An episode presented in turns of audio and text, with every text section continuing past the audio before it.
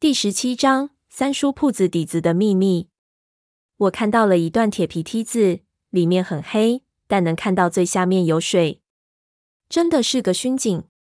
我想了想，觉得也是。这盖子上全是窟窿，要是下雨，肯定的往里灌。这电线肯定还得继续往下走一段。熏井非常小，我进去之后几乎没有任何空隙让我转身。下去之后，下面是一个大概一米左右的立方空间，全是水和落叶。在左边还有一个只能靠爬行进入的洞口。我看着电线一路下去，直接连接到了这个洞口里。我用嘴巴咬住手电筒，爬进这个洞口，一直往前爬。这种感觉让我又想起了爬到洞的时候，我心中很不舒服，咬牙坚持着，爬了六七米，终于爬完了通道。用手电一扫，我就发现这个通道的尽头是一个房间。房间是架空的，地下的架子是铁和木头做的，水从架子下面流过去。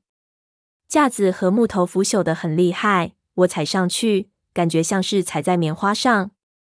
架子上摆了几个书架、一张床和一张桌子，桌子上面有一台电脑、一台录像机和一台电视。所有的这些东西都因为潮气霉变得很厉害，上面都有很多的霉斑。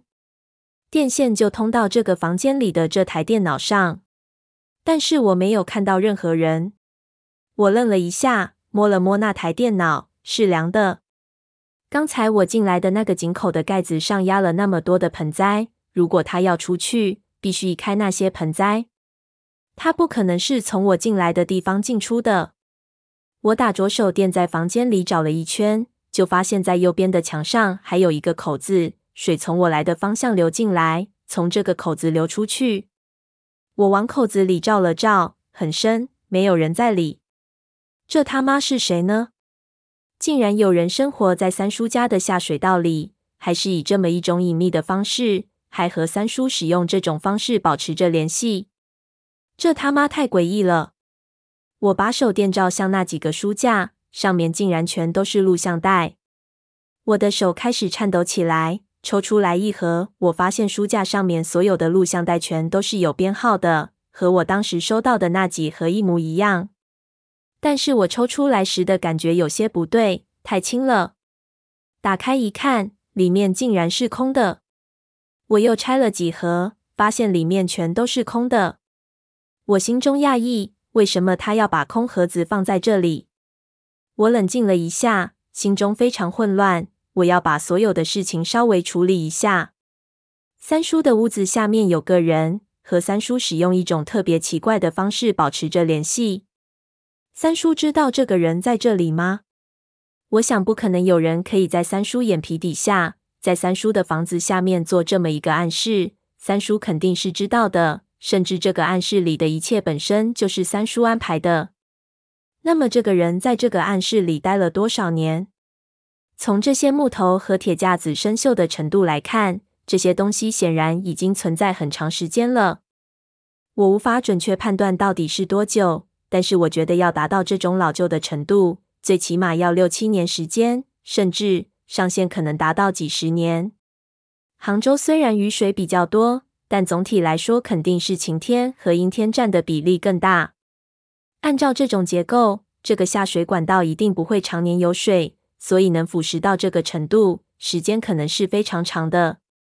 从这张床的样子来看，这人肯定是生活在这里的。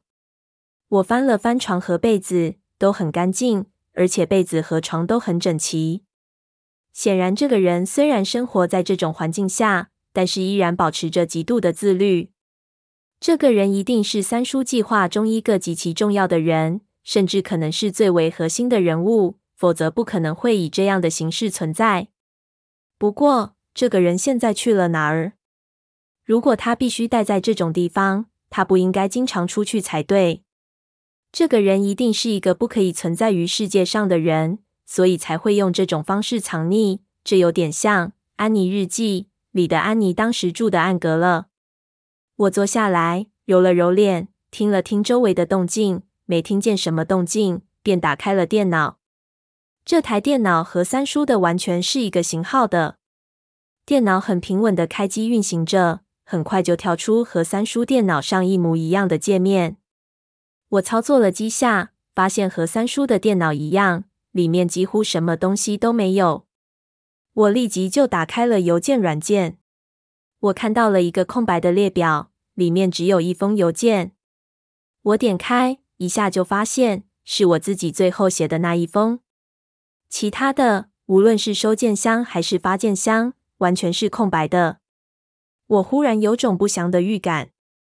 我站了起来，去看了床底下，打开了书架上所有的录像带盒子，翻看了录像机。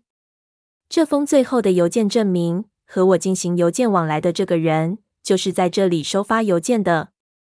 但是这里什么都没有。如果是一个人藏匿在这里，不可能是这种情况，肯定会有更多生活的痕迹。要么这个人就是一个机器人，他除了收发邮件、处理信息之外，完全什么都不干。这绝对会让人疯掉的。如果是一个人住在这里的话，他绝对会疯掉的。我在这个都市内不停的踱步，一边想是怎么回事？难道这里面不止一个房间？这也有可能。我心中想着，蹲下来看了看另一边的口子。也许从这个口子爬过去，还有另外一个房间，里面全都是生活用品，甚至还有篮球场什么的。也许还会有充气娃娃。那人也许生活在另一个房间里。我深呼吸，蹲下来就钻了进去。这个管道更窄，我得缩着肚子才能一点一点往里挤。挤到一半的时候，我就意识到这人肯定不会是一个大个子。如果是一个大个子，天天过这样的生活，我宁可死了算了。一路往前，又爬了大概十几米，前面忽然出现了光亮。我爬了出去，发现尽头并不是我想的另一个房间，而是一块木板。木板上面坑坑洼洼的，全是孔洞，有光透进来。我推开木板，一下就发现这里是一条暗巷。所谓的暗巷，就是以前造农民房的时候。两栋房子挨在一起，中间会形成一条非常狭窄的通道，两边是两栋房子的墙。这样的建筑结构非常不安全，因为盗贼可以踩着两边的墙一步一步的登上楼，所以很多居民干脆就把自家的围墙和邻居家的围墙修得连起来，封死狭长通道的两个入口。这样，很快人们就会忘记了自己的房子和邻居的房子之间还隔着一个非常狭窄的空间。这种结构被很多古董商所利用，很多时候这里用来摆放一些违禁品。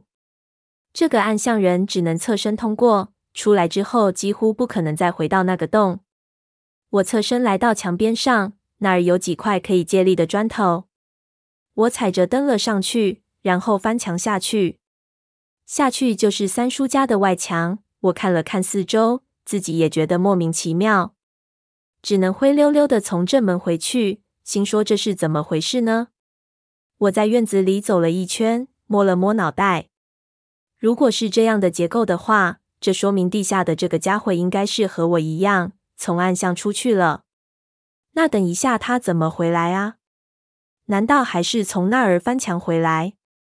我心说这倒也行，我可以去暗巷堵他。那地方那么狭窄，随便怎样他都没有办法逃。但是我想了想，觉得还是在他房间里堵他更合适。我再次下到那个熏井里，到了那个房间。这次一爬，我已经累得气喘吁吁了。我再在椅子上坐下，集中注意力，死死地盯住那个通道口。只要有任何东西从里面探出来，我就一下扑上去把它按住。我不敢开手电，就在黑暗中静静地待着。也不知道过了多久。我都有点恍惚了，忽然听到有人说话，我一下就从恍惚的状态中冲了回来，一个机灵，立即屏住呼吸，向通道口的方向看去，那边一片漆黑。我愣了一下，幻听。刚想完，又传来一声说话的声音：“朋友。”这个声音不知道是从房间的哪个角落传来的，我吓得几乎屁滚尿流。立即就打开了手电，像机关枪热身一样四处乱照。但是照了一圈儿，发现房间里还是什么人都没有。难道是在下水道里？我刚想去照照，那个声音又响了起来。打开电脑，我一个机灵，这一次我清晰的分辨出来，这声音是从天花板上传来的。那一瞬间，我忽然就感觉这个房间的房顶似乎挂着什么东西，立即抬头，